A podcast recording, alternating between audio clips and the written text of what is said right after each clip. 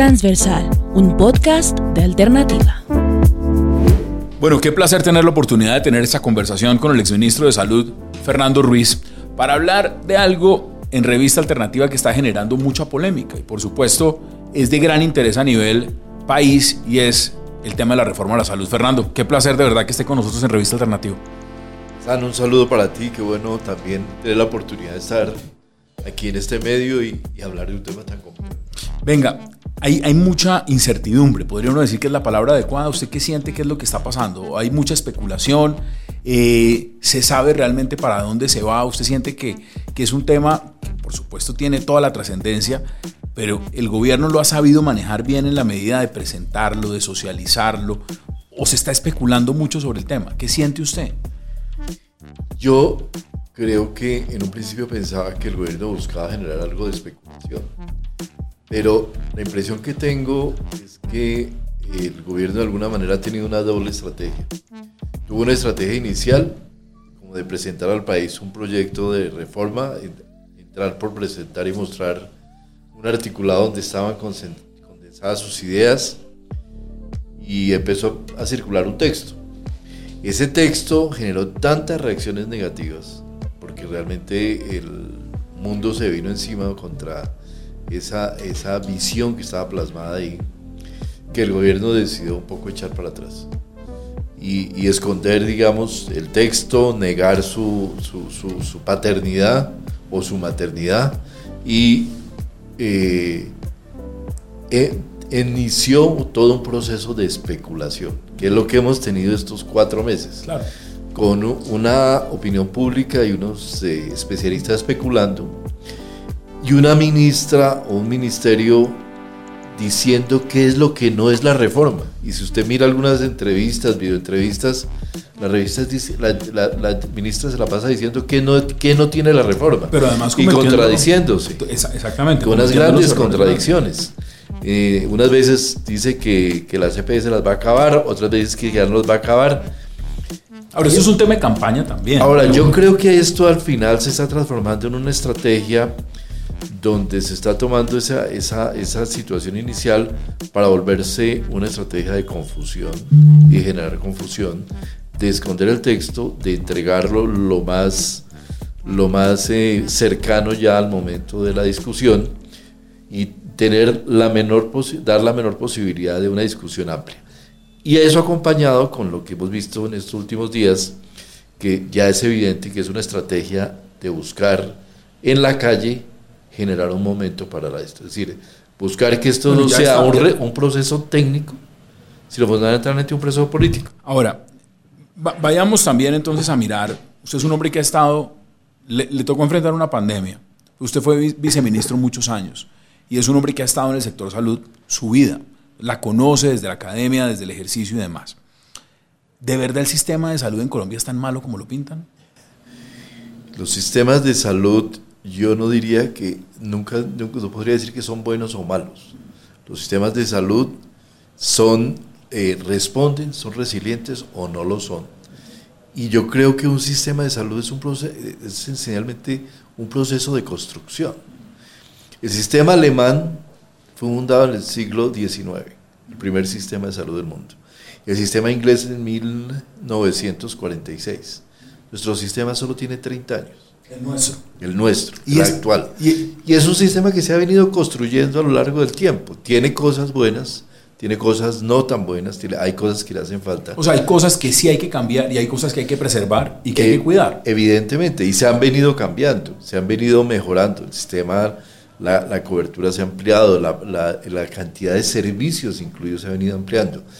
Toda esta discusión del derecho a la salud que, es, que hubo hace unos 10 años, se inició hace 10 años, eh, desembocó en un sistema profundamente garantista. Es decir, lo que tenemos hoy en el año 2023 es muy diferente seguramente a lo que se ha propuesto en el año 93. y eso es lo, es lo que lleva a ese movimiento social, institucional, ¿por qué, se ha satanizado tanto a las CPS? Y eso no es un tema de defender o no a un, sector. Es decir, el gobierno ha dicho, las CPS son unas intermediarias. Y ahí eh, eso hay que acabarlo, hay que entrar en un sistema distinto. Y ha sido una confrontación incluso tanto electoral como en el punto de vista ya ejerciendo gobierno.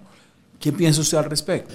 yo creo que lo de las CPS se origina en un tema fundamentalmente ideológico, un tema en el cual algunos grupos de personas, grupos de, académicos incluso y grupos de personas se sintieron, eh, nunca aceptaron el modelo actual y generaron toda una cantidad de movimientos para tratar de eliminar y algo muy, muy clave para focalizar, focalizaron ciertos aspectos del sistema.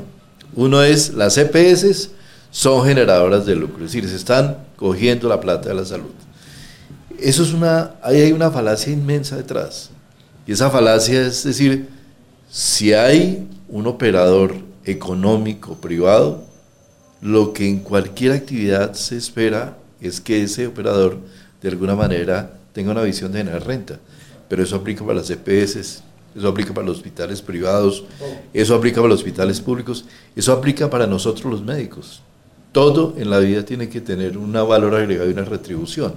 Entonces, lo que se ha hecho muy exitosamente desde estos grupos es posicionar y estigmatizar este elemento que se llama EPS y venderlo, que yo creo que eso ha sido un proceso muy, lastimosamente muy exitoso. ¿Qué es lo que más le preocupa a usted de los planteamientos? No conocemos el texto, es decir, hay, que ser muy realistas con eso también. No sabemos que hay unas iniciativas, sabemos que hay unos eh, alcances y sabemos que hay un discurso. Pero, ¿qué es lo que a usted más le preocupa? Usted es un hombre que conoce muy bien el sistema de salud. A mí lo que más me preocupa eh, no son las EPS. Yo creo que las EPS, como las conocemos hoy, pueden modularse, cambiarse. Incluso yo presenté hace un tiempo un proyecto y el ministro Gaviria también presentó un proyecto para modular y modificar la estructura de las EPS. las EPS, como cualquier instrumento, tienen que modificarse y eso no tiene ningún problema. Lo que a mí me preocupa es que se elimine el concepto de seguridad social y el concepto de aseguramiento. Es decir, los colombianos hoy estamos tranquilos de que tenemos una posibilidad de acceder a tener nuestra cobertura de salud porque existe una, una garantía basada en un modelo de seguro, un aseguramiento, alguien que acepta esa responsabilidad y con esa aceptación se compromete a cumplir con un plan de beneficios. Eso desaparecería. Yo creo que eso desaparecería si nosotros vamos a un sistema público que es lo que uno le entiende a... Eso es volver como que, como al seguro social. Peor. El seguro social, el seguro social era un sistema de, digamos, de seguridad social, que su principal pecado era que era inequitativo porque cubría solamente al 20% de los colombianos. En el seguro social se llegó a excluir a a los, a las, a los, eh, solo cubría a los empleados y a las madres cabeza de familia mientras, al primer año y a los niños eh, hasta el primer año también. Entonces, era un sistema inequitativo. Y nuestro sistema hoy es completa, tiene un seguro completamente universal. Entonces, eliminar eso. Entonces, esa es una gran preocupación. Sí, porque se ¿por qué se reemplazaría? A ver, por un sistema donde cualquier ciudadano va a cualquier hospital, que es lo que le escucho uno a la ministra, y pide servicios, y allá simplemente le dan servicios. ¿Hasta cuándo? ¿Hasta cuándo le dan servicios? Yo lo que veo en un sistema donde no hay seguro, y eso es claro, es que le dan servicios hasta donde haya plata. ¿Y la plata dónde sale? Y la plata sale del gobierno. Y si la plata se acaba, ¿qué va a pasar? ¿Qué era el sistema anterior? En el sistema anterior del año 93, los que no estaban en el seguro social estaban sometidos a los hospitales que llamaban de caridad, que eran hospitales públicos. ¿Y por qué, por qué si llega de pronto uno después de estos avances a una discusión de, esas. Es decir, ¿esto es ideológico? Eso es, profundamente ideológico, profundamente regresivo y yo creo que es una visión totalmente precámbrica, dinosaurica. Es decir, hay gente, es decir, yo, yo, yo, yo, lo que yo me siento iba a la ministra digo, esta señora por la edad que tiene, no le tocó vivir lo que tuvimos antes del año 90.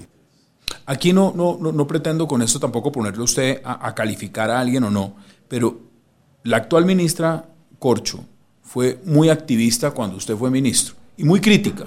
Entonces criticaba todo, todo lo que pasaba, que no habían vacunas, que no había no sé qué. Hoy en día es una persona que está ejerciendo una cartera de una gran responsabilidad, con unos temas transversales muy difíciles. ¿Usted ve experiencia en ese campo? porque además se lo digo Recientemente, las últimas semanas, estamos viendo es que están sacando muchas personas del Ministerio de Salud, personas técnicas que llevaban muchos años, y las críticas están siendo a que los están sacando por razones ideológicas. Son personas que no, no, no, no, no, estaban ahí por una referencia política o por pertenecer a un partido, sino porque tenían la experiencia en el sector salud y por eso llevaban muchísimos años en el ministerio. Y los están sacando. ¿Usted sí cree que las personas que están en este momento liderando esa iniciativa sí tienen esa preparación? Sí, yo, yo no quiero hablar de la ministra, igualmente siento que es un tema, no quiero entrar en temas personales, cada uno y el derecho a la crítica es un derecho que cualquier colombiano debe ejercer y uno como funcionario público lo tiene que aceptar y tiene que actuar frente a eso. Yo hablaría un poco del ministerio en ese contexto.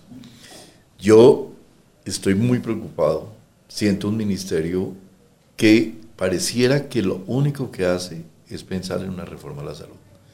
Todo el resto ha quedado totalmente atrasado. Te doy ejemplos muy sencillos.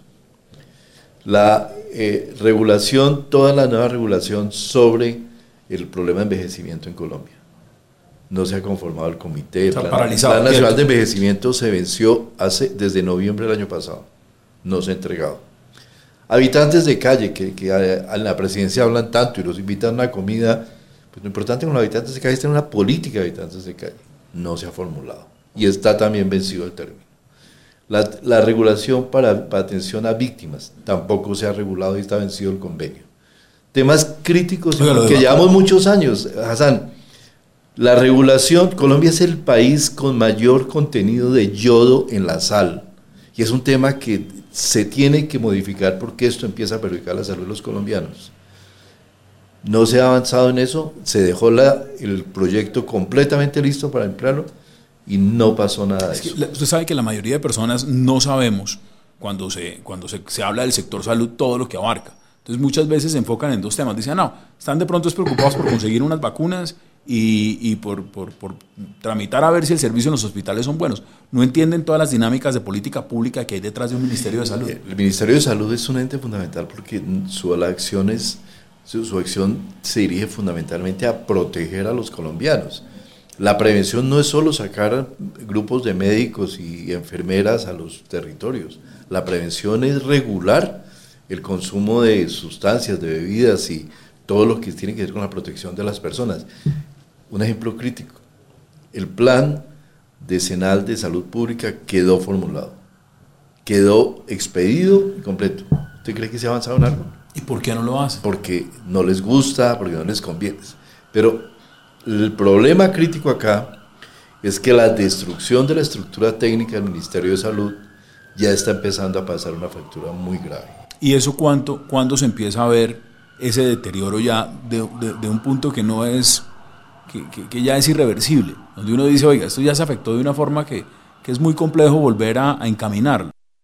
Lo grave de aquí es que muchos de estos temas de salud se van, van acumulándose en el tiempo y los efectos no se ven en el corto plazo, se ven, se en, ven el largo plazo. Se ven en mortalidades incrementales, se ven en problemas de salud.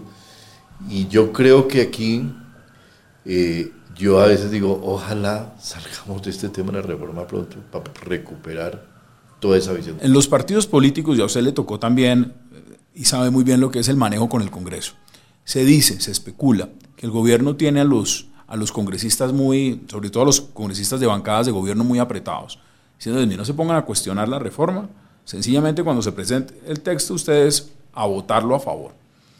Aquí hay sectores científicos, sectores académicos, sectores médicos. Usted ha tenido la oportunidad y tuvo a raíz de enfrentar una pandemia como el COVID-19 que hablar muchas veces con ellos, hablar con los científicos, hablar con los expertos, hablar con los que saben de medicina. Aquí estamos viendo reuniones con las centrales eh, prácticamente de sindicatos para consultas de qué tipo. Entonces, estamos cambiando el discurso de con quiénes se está hablando sobre unos temas tan fundamentales. ¿Usted siente eso? Pues esto, es decir, un sistema de salud se cambia del día, de noche a la mañana. Las consecuencias sobre los colombianos, sobre la población de cambiar un sistema pueden ser muy graves. Esas sí pueden ser de muy de corto plazo. Nosotros podemos tener y tener una crisis de salud de salubridad pública en un año si el sistema que están proponiendo no funciona. Hay temas muy graves como por ejemplo dicen que esto va, que no, pues esto va a tener una transición porque porque el sistema de la ley 100 se construyó en 30 años. Bueno, ¿cuál transición? ¿Cómo va, cómo va a funcionar esa transición? Todos esos temas se tienen que resolver en el debate del Congreso. Y yo creo que allí es donde vamos a tener que ver si el Congreso realmente aborda este tema con la idoneidad y la responsabilidad que le compete. Si en las audiencias públicas va a haber discusión técnica, porque es que hasta ahora no ha habido absolutamente ninguna discusión técnica. Y lo que uno ve en el Ministerio y en el Gobierno Nacional, el propio Ministerio del Interior, es tratar de agendar una discusión que se haga en la calle, con foros en, eh, llevando eh, grupos sindicales, pancartas y marchas. Eso es muy grave. Eso es muy grave porque... ¿Qué, qué debe hacer ahí eh, la OMS? ¿Qué deben hacer los, los organismos internacionales los, en el tema de salud? Los organismos internacionales usualmente no opinan. Es decir, los Pero temas... acompañan por lo menos. Acompañan, siempre su obligación fundamental es acompañar al gobierno. Recordemos que ellos, los organismos internacionales, son financiados por los gobiernos. Entonces esa financiación hace que ellos busquen respaldar siempre las acciones de gobierno y no son, no van a ser, ellos no van a ser el, el, espacio para discutir el tema. Aquí la discusión se da desde la academia y desde la discusión técnica. El problema es, usted lo está diciendo, si la discusión se da ahí, pero si no están escuchando esos sectores, que seguramente, y, y los estamos viendo muy activos, poniendo sus puntos de vista sobre, sobre la mesa. Si usted tuviera que cambiar algo, usted vuelvo e insisto, conoce el sistema, le tocó liderar la cartera de salud, ¿qué cambiaría usted? Yo buscaría dónde están los problemas más complejos que no se han resuelto en Colombia. Eh, yo creo que hay unas poblaciones, grupos poblacionales nuestros que han, han, tenido, han estado rezagados en la cobertura y en la atención de su salud, especialmente toda esa población que vive en zonas dispersas del país en poblaciones muy rurales, donde el acceso y donde el sistema tiene dificultades para llegar. Eh, yo creo que habría que abordar también ciertos problemas críticos que se insinúan en la sociedad colombiana, incluso la sociedad urbana, los problemas de obesidad, la transición eh, demográfica que estamos teniendo con el envejecimiento progresivo de la población. Eh, esos serían, digamos, los temas en los cuales una reforma ya se necesita hacer seguramente. Hay que hacer modificaciones a la ley. Hay que hacer una modificación a la ley. Y, y, finalmente lo otro, mire, salió hace unos, hace unos días la Superintendencia de Salud ya a corregir unas cifras que había dado la propia ministra Corcho diciendo las deudas del sistema. Y usted sobre eso se pronunció, se pronunció también, nosotros entrevistamos en su momento también al ex superintendente de salud Fabio Aristizábal, le dijo, mire, yo no sé ellos de dónde están sacando las cifras, pero claramente esas cifras no son las correctas.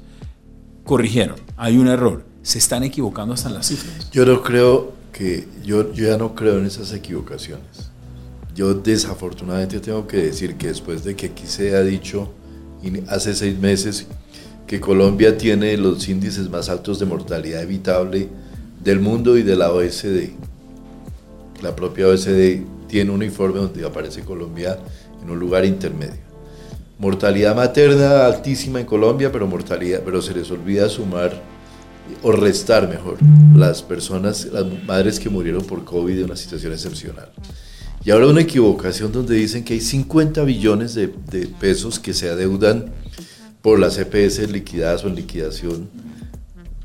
La, la superintendencia ah, dice 23, 28, 27 billones de esos son no existentes y de los 23, 16 son deuda corriente. Es decir, al final solamente queda 1.7 billones. No.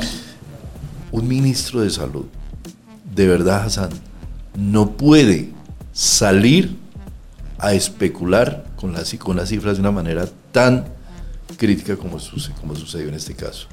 Y mucho menos puede poner al presidente de la República, la máxima autoridad de la nación, a repetir y a, y a dar una cifra, una de estas dimensiones. Esto es un, si es un error, eso indicaría un nivel muy grande de realmente dificultad para manejo de un sistema de salud. Pero yo creo que esto no es un error, esto es, detrás de esto hay una esencial gana y búsqueda de ganar objetivos políticos y de ver la salud como un tema fundamentalmente político y como no un tema de la sensibilidad de la cobertura de los colombianos.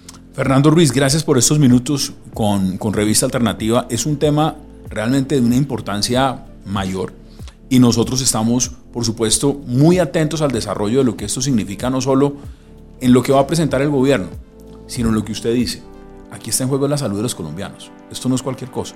Y sí es muy importante recoger todas las voces y todos los testimonios para poder formar y hacer más pedagogía, que los ciudadanos también entiendan de qué estamos hablando y por qué el tema tiene unas repercusiones y unas implicaciones que uno debe conocer los argumentos.